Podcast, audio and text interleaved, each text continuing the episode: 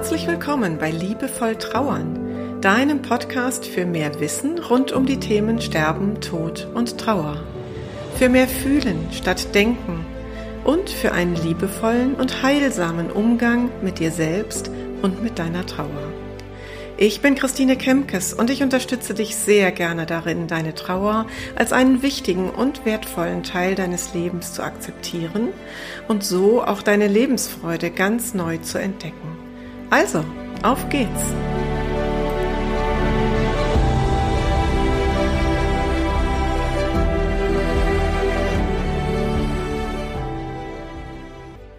In der heutigen Episode geht es um einige Aspekte zum Thema Sterbebegleitung.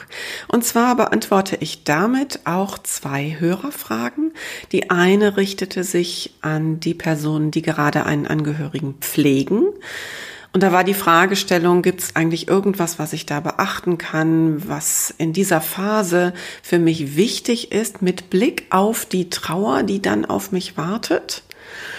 Und die zweite Hörerfrage ging ähm, in die Perspektive derjenigen, die in ihrem Umfeld pflegende Angehörige haben. Und da lautete die Frage, ich bin so unsicher, wie ich denen helfen kann. Was kann ich da eigentlich tun? Also wunderbar passt ja immer in mein, äh, mein Konzept, dass ich die Themen aus zwei verschiedenen Brillen betrachte.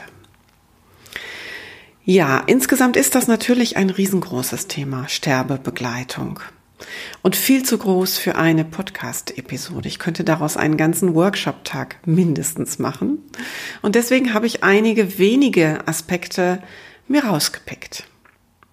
Und ich fange mal mit der Perspektive des pflegenden Angehörigen an. Also wenn du in der Situation bist, gerade jemanden in den Tod zu begleiten, was kannst du tun? Was ist heilsam? Passend zu meinem Podcast-Titel. Was ist heilsam für dich und für deinen Angehörigen in dieser Phase?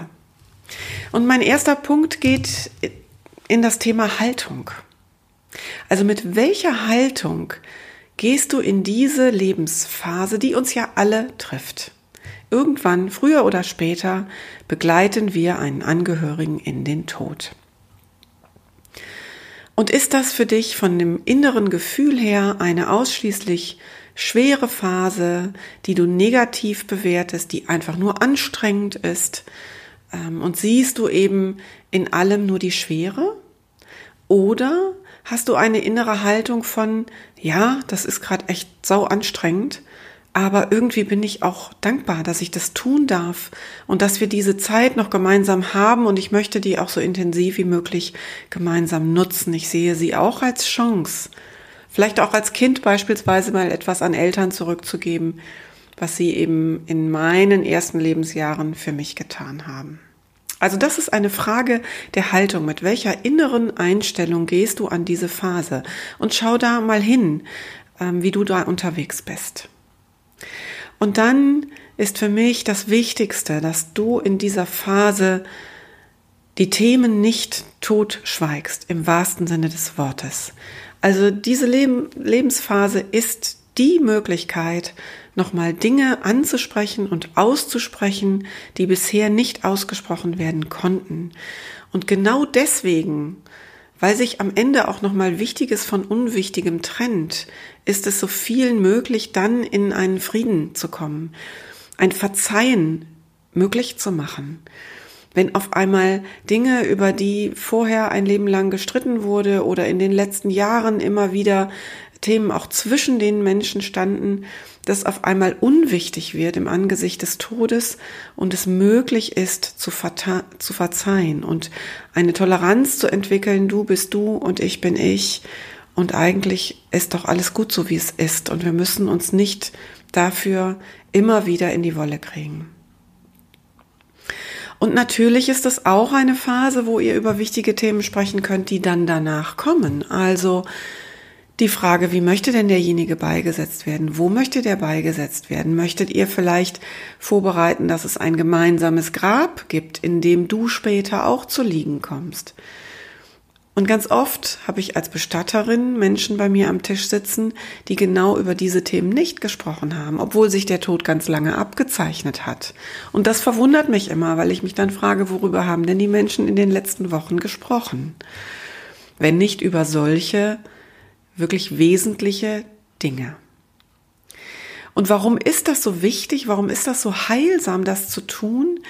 Das ist das Thema vorweggenommene Trauer. Das ist ein Phänomen, das wir aus der Trauerforschung kennen. Wenn du also in, zu Lebzeiten Gespräche führst, die dir, die dir den Abschied erleichtern, dann steigst du damit schon in deinen Trauerprozess ein. Und das ist heilsam. Wenn du das nicht tust, wenn Dinge unausgesprochen bleiben, dann sind das eben genau die Dinge, mit denen du später in deiner Trauer haderst wo du dann denkst, hätte ich mal. Verdammte Axt, ich habe das nicht mehr ausgesprochen. Ich habe mich auch nicht mehr bedankt. Doch das ist so heilsam, nochmal auszusprechen, wofür du dankbar bist.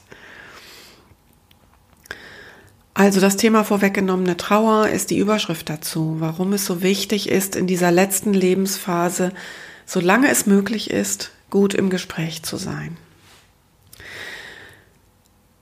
Und dann habe ich noch eine, einen ganz praktischen Hinweis, den ich in meiner Weiterbildung zur ehrenamtlichen Sterbebegleitung gelernt habe. Wir sitzen ja dann oft am Bett des sterbenden Menschen und halten seine Hand oder ihre Hand. Und ganz oft greifen wir dann mit unserer Hand auf die Hand des anderen.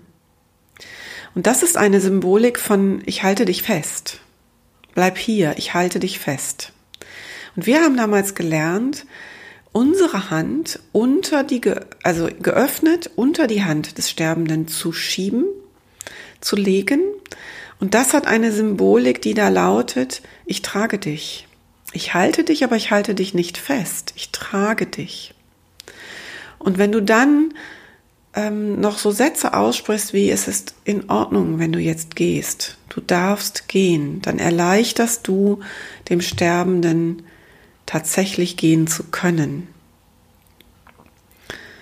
Und gräme dich nicht, wenn er dann doch genau in dem Moment geht, wo du gerade fünf Minuten aus der Tür bist, weil du dir mal einen Kaffee holst oder weil du auf Toilette musst oder weil du dich vielleicht auch einfach mal zwei Stunden hinlegst, um auch nachts mal zu schlafen. Auch das ist wichtig, komme ich gleich noch drauf. Ähm, Menschen haben eben dann das Gefühl, so jetzt ist es gerade leichter zu gehen. Ja, und warum ist das so wichtig, sich eben auch mal nachts hinzulegen und selber an Schlaf zu kommen? Wir meinen ja immer, wir müssten dann wirklich rund um die Uhr für denjenigen da sein. Das funktioniert aber nicht, denn du kannst ja nur für den anderen da sein, wenn du selbst auch noch Kräfte dazu hast. Also meine dringende Bitte an dich, mein Appell an dich, achte in dieser Phase sehr gut auf dich. Schau auf deine Selbstfürsorge. Guck, dass du dir immer wieder, und seien sie noch so klein, Oasen schaffst, wo du bewusst bei dir bist und etwas für dich tust. Und dann ist das manchmal wirklich nur die Tasse Tee ganz für dich auf dem Balkon oder in deinem Zimmer oder morgens im, auf der Bettkante, äh, bevor du dann in deinen, in dieser Lebensphase unglaublich anstrengenden Alltag gehst. Und zu dieser Selbstfürsorge gehört auch, dass du gut hinschaust, was du alles selbst tun kannst und möchtest und was du abgeben kannst. Entweder an Profis, Pflegedienste, Palliativdienste, was auch immer da in deinem Umfeld ist. Dazu könnte ich eine eigene Folge machen. Und auch natürlich in der Familie. Also gibt es noch Angehörige in deinem Umfeld, die genauso in der Pflicht sind. Und wenn die weiter weg sind und das einfach räumlich nicht hinbekommen, dann guck, wie ihr andere Dinge, andere Arbeiten aufteilen könnt, organisatorischer Natur beispielsweise. Also schau mal, ob du vielleicht gerade in dieser Falle bist, ich muss das alles selber machen, ich muss da alleine durch und guck mit ein bisschen Abstand darauf, was du auch abgeben kannst oder was du auch einfach sein lassen kannst, weil es gerade nicht gemacht werden muss. Ja, und dann komme ich zur zweiten Perspektive, da lautete ja die Frage, Mensch, ich bin so unsicher. Ich weiß nicht, was, wie ich meiner Freundin, meinem Freund, meiner Arbeitskollegin, meinem Kollegen beistehen soll in dieser Phase, wo er gerade in, in der Pflege eines Angehörigen versinkt.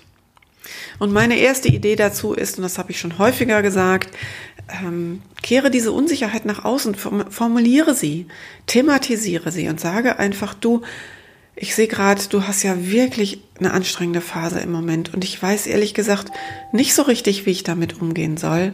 Was kann ich denn konkret für dich tun? Ich würde dir so gerne helfen, aber ich weiß nicht, was du gerade gut gebrauchen kannst.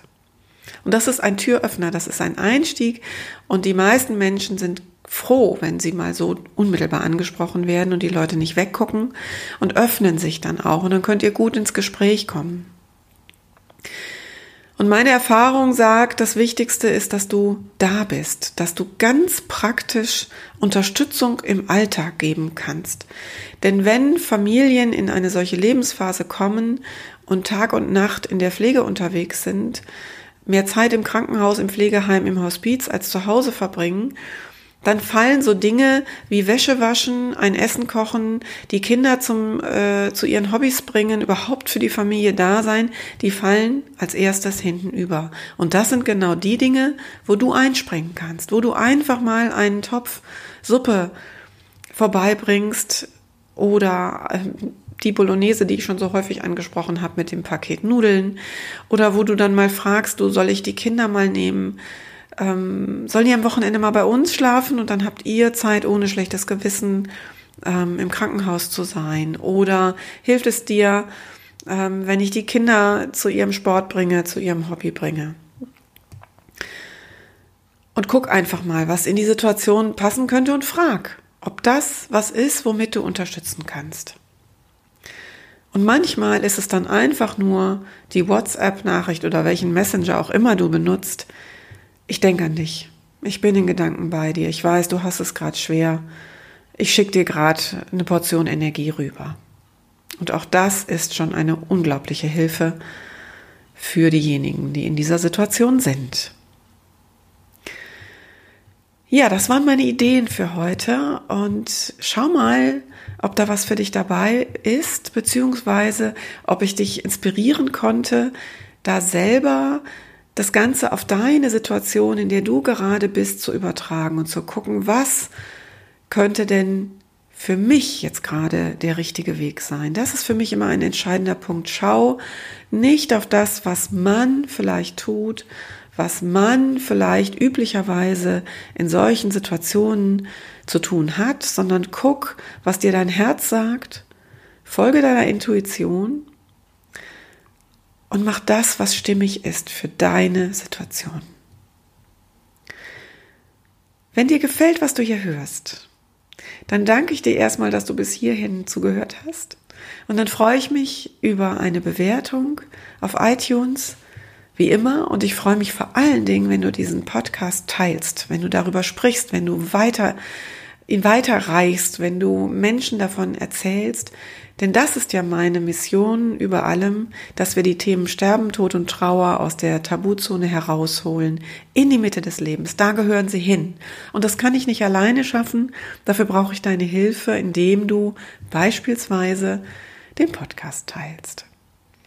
Für heute alles Liebe, deine Christine.